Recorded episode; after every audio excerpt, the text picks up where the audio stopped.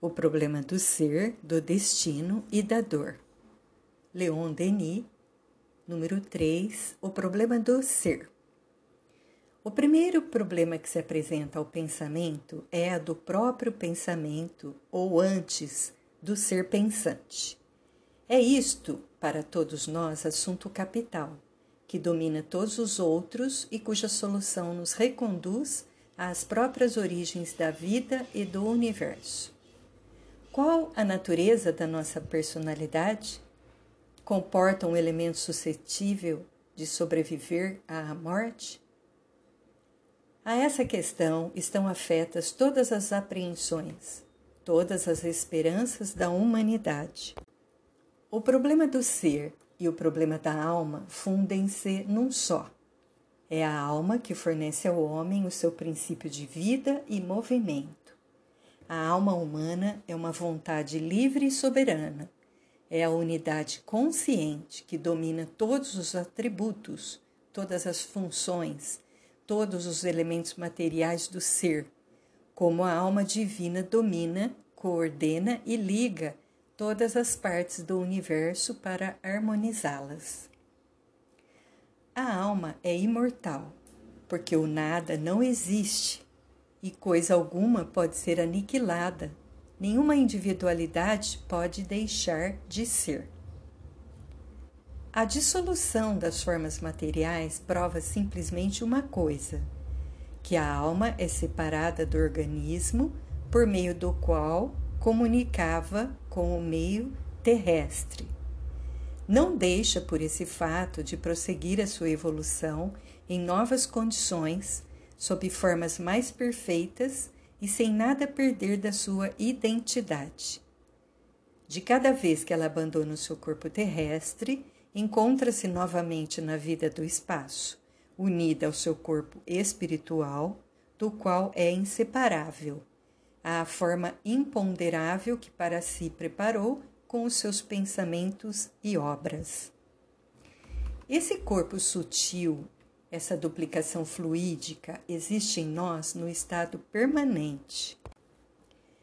Embora invisível, serve, entretanto, de molde ao nosso corpo material. Este não representa no destino do ser o papel mais importante. O corpo visível, o corpo físico, varia, formado de acordo com as necessidades da vida terrestre, é temporário e perecível. Desagrega-se e dissolve-se quando morre. O corpo sutil permanece, pré-existindo ao nascimento, sobrevive às decomposições da campa e acompanha a alma nas suas transmigrações. É o modelo, o tipo original, a verdadeira forma humana, a qual vem incorporar-se temporariamente às moléculas da carne. Essa forma sutil que se mantém no meio de todas as variações e de todas as correntes materiais mesmo durante a vida, pode separar-se em certas condições do corpo carnal e também agir, aparecer, manifestar-se à distância, como mais adiante veremos, de modo a provar de maneira irrecusável a sua existência independente. As provas da existência da alma são de duas espécies, morais e experimentais. Vejamos primeiro as provas morais e as de ordem lógica. Não obstante haverem servido muitas vezes, conservam toda a sua força e valor. Segundo as escolas materialista e monista, a alma não é mais do que a resultante das funções cerebrais. Entre aspas, as células do cérebro, disse Haeckel, são os verdadeiros órgãos da alma esta está ligada à integridade delas, cresce, decai e desaparece com elas. O germe material contém o ser completo, físico e mental. Responderemos em substância. A matéria não pode gerar qualidades que ela não tem. Átomos, sejam triangulares, circulares ou adúncos, não podem representar a razão, o gênio, o amor puro, a caridade sublime. O cérebro, dizem, cria a função.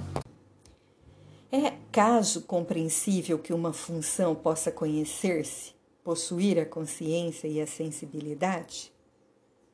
Como explicar a consciência não ser pelo espírito? Vem da matéria? Quantas vezes não está a primeira em luta com a última? Vem do interesse do instinto de conservação?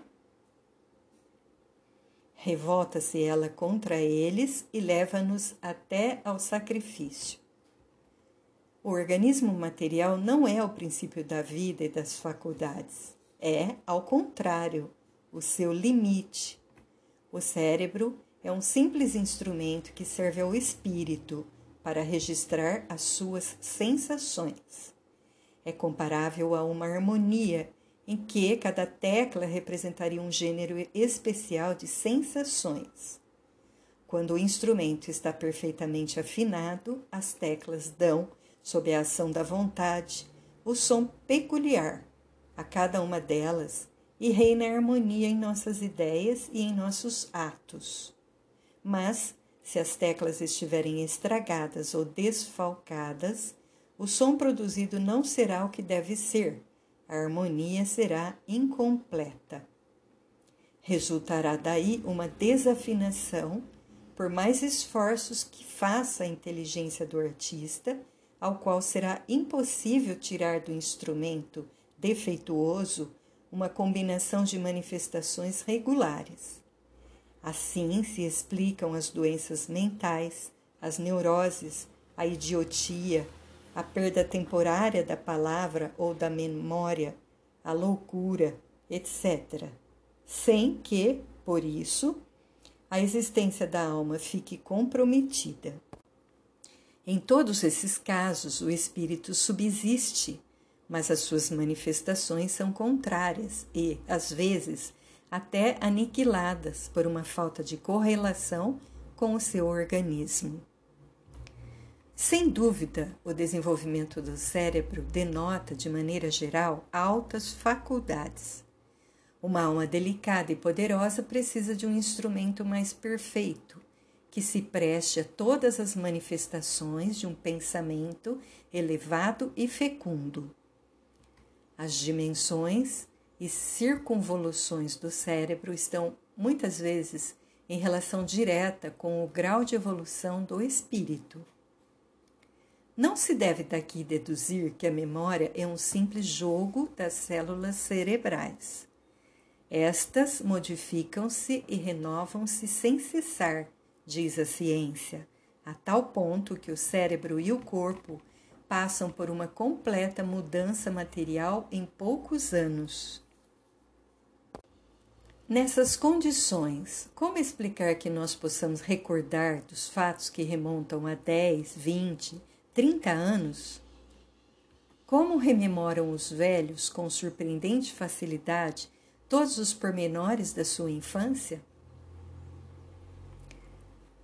Como podem a memória, a personalidade, o, entre aspas, eu, persistir e manter-se no meio das contínuas destruições e reconstruções orgânicas? outros tantos problemas insolúveis para o materialismo. Os sentidos, dizem os psicólogos contemporâneos, são o único veículo para a alma. A suspensão dos primeiros implica o desaparecimento da outra. Notemos, entretanto, que o estado de anestesia, isto é, a supressão momentânea da sensibilidade, não elimina de modo algum a ação da inteligência. Esta se ativa, ao uhum. contrário, em casos nos quais, segundo as doutrinas materialistas, deveria estar aniquilada. Buisson escrevia, entre aspas, se existe alguma coisa que possa demonstrar a independência do, entre aspas, eu, é com certeza a prova que nos fornecem os pacientes submetidos à ação do éter. Nesse estado, as suas faculdades intelectuais resistem aos agentes anestésicos. Velpo, tratando do mesmo assunto, dizia, entre aspas, que mina fecunda não são para a fisiologia e para a psicologia os fatos como esses que separam o espírito da matéria, a inteligência do corpo. Havemos de ver também por que forma, no sono comum ou no provocado, no sonambulismo e na exteriorização, a alma pode viver, perceber e agir sem o auxílio dos sentidos. Se a alma, como diz Haeckel, representasse unicamente a soma dos elementos corporais, haveria sempre no homem correlação entre o físico e o mental. A relação seria direta e constante, e perfeito o equilíbrio entre as faculdades, as qualidades morais de uma parte e a constituição material da outra. Os mais bem dotados no ponto de vista físico possuiriam também as almas mais inteligentes e mais dignas. Sabemos que assim não sucede, porque muitas vezes almas de escol têm habitado corpos débeis. A saúde e a força não implicam nos que a possuem um espírito sutil e brilhantes faculdades. Mens sana in corpore sano diz, é verdade. Mas há tantas exceções a essa máxima que não é possível considerá-la como regra absoluta. A carne cede sempre à dor. Não sucede o mesmo com a alma, que muitas vezes resiste, exalta-se no sofrimento e triunfa nos agentes externos. Os exemplos de Antígono, de Jesus, de Sócrates, de Joana d'Arc, dos mártires cristãos, dos russitas e de tantos outros que embelezam a história e enobrecem a raça humana, aí estão para lembrar-nos que as vozes do sacrifício e do dever podem elevar-se muito acima dos instintos da matéria. Nas horas decisivas, a vontade dos heróis sabe dominar as resistências do corpo. Se o homem estivesse integralmente contido no germen físico, encontrar-se-iam nele unicamente as qualidades e os defeitos dos seus progenitores na mesma proporção. Mas, ao contrário, vêm-se por toda parte crianças que diferem dos pais, são-lhes superiores ou ficam-lhes inferiores. Irmãos, irmãos gêmeos, de uma semelhança física flagrante apresentam, mental e moralmente considerados, caracteres dessemelhantes entre si e com os seus ascendentes. As teorias do atavismo e da hereditariedade são impotentes para explicar os casos célebres de crianças artistas ou sábias, músicos como Mozart ou Paganini, calculistas como Mondes e Inaldi, pintores de 10 anos como Vender Kurfel e tantos outros meninos prodígio, cujas aptidões não se encontram nos pais ou só se encontram em grau muito inferior, como por exemplo nos ascendentes de Mozart. As propriedades da substância material, transmitidas pelos pais, manifestam-se na criança pela semelhança física e pelos males constitucionais. Mas a semelhança só persiste, quando muito, durante o primeiro período da vida. Desde que o caráter se define, desde que a criança se faz homem, vêm-se as feições se modificarem pouco a pouco, ao mesmo tempo em que as tendências hereditárias vão diminuindo e dando lugar a outros elementos que constituem uma personalidade diferente, um ser, às vezes, distinto pelos gostos, pelas qualidades, pelas paixões de tudo quanto se encontra nos ascendentes. Não é, pois, o organismo material o que constitui a personalidade, mas sim o homem interior, o ser psíquico. À medida que este se desenvolve e se afirma por sua própria ação na existência, vê-se a herança física e mental dos pais ir pouco a pouco enfraquecendo e muitas vezes desaparecer. A noção do bem, gravada no fundo das consciências, é igualmente prova evidente da nossa origem espiritual. Se o homem procedesse do pó ou fosse resultante das forças mecânicas do mundo, não poderíamos conhecer o bem e o mal, sentir remorso nem dor moral. Essas noções, dizem-nos, provêm dos vossos antepassados, da educação, das influências sociais.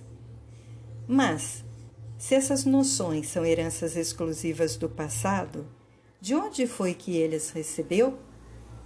E por que se multiplicam em nós, não achando terreno favorável nem alimento? Se a vista do mal vos tem causado sofrimento, se tendes chorado por vós e pelos outros, a vez de ter podido entrever nessas horas de tristeza, de dor reveladora, as secretas profundezas da alma, as suas ligações misteriosas com o além, e deveis compreender o encanto amargo e o fim elevado da existência de todas as existências. Esse fim é a educação dos seres pela dor, é a ascensão das coisas finitas para a vida infinita. Não, o pensamento e a consciência não derivam de um universo químico e mecânico. Ao contrário, dominam-no, dirigem-no e subjugam-no do alto. Com efeito, não é o pensamento que pesa os mundos, mede a extensão e discrimina as harmonias do cosmo? Só por um lado pertencemos ao mundo material. É por isso que tão vivamente padecemos com seus males. Se lhe pertencêssemos completamente, sentir-nos-íamos muito mais em nosso elemento e ser-nos-iam poupados muitos sofrimentos. A verdade acerca da natureza humana, da vida e do destino, o bem e o mal, a liberdade e a responsabilidade não se descobrem no fundo das retortas, nem na ponta, os escalpelos. A ciência material não pode julgar coisas do espírito. Só o espírito pode julgar e compreender o espírito, e isso na razão do grau da sua evolução. É da consciência das almas superiores, dos seus pensamentos, dos seus trabalhos, dos seus exemplos, dos seus sacrifícios, que brotam a luz mais intensa e o mais nobre ideal que podem guiar a humanidade no seu caminho. O homem é, pois, ao mesmo tempo, espírito e matéria, alma e corpo. Mas talvez espírito e matéria não sejam mais do que simples palavras exprimindo de maneira imperfeita as duas formas da vida eterna, a qual dormita na matéria bruta, acorda na matéria orgânica, adquire atividade, se expande e se eleva no espírito.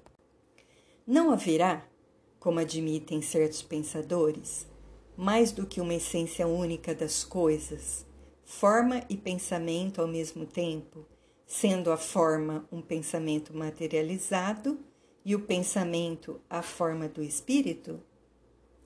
É possível. O saber humano é limitado e até os olhares do gênio não são mais do que relâmpagos no domínio infinito das leis, das ideias e das leis. Todavia, o que caracteriza a alma e absolutamente a diferencia da matéria é a sua unidade consciente. Sob a ação da análise, a matéria dispersa-se e dissipa-se.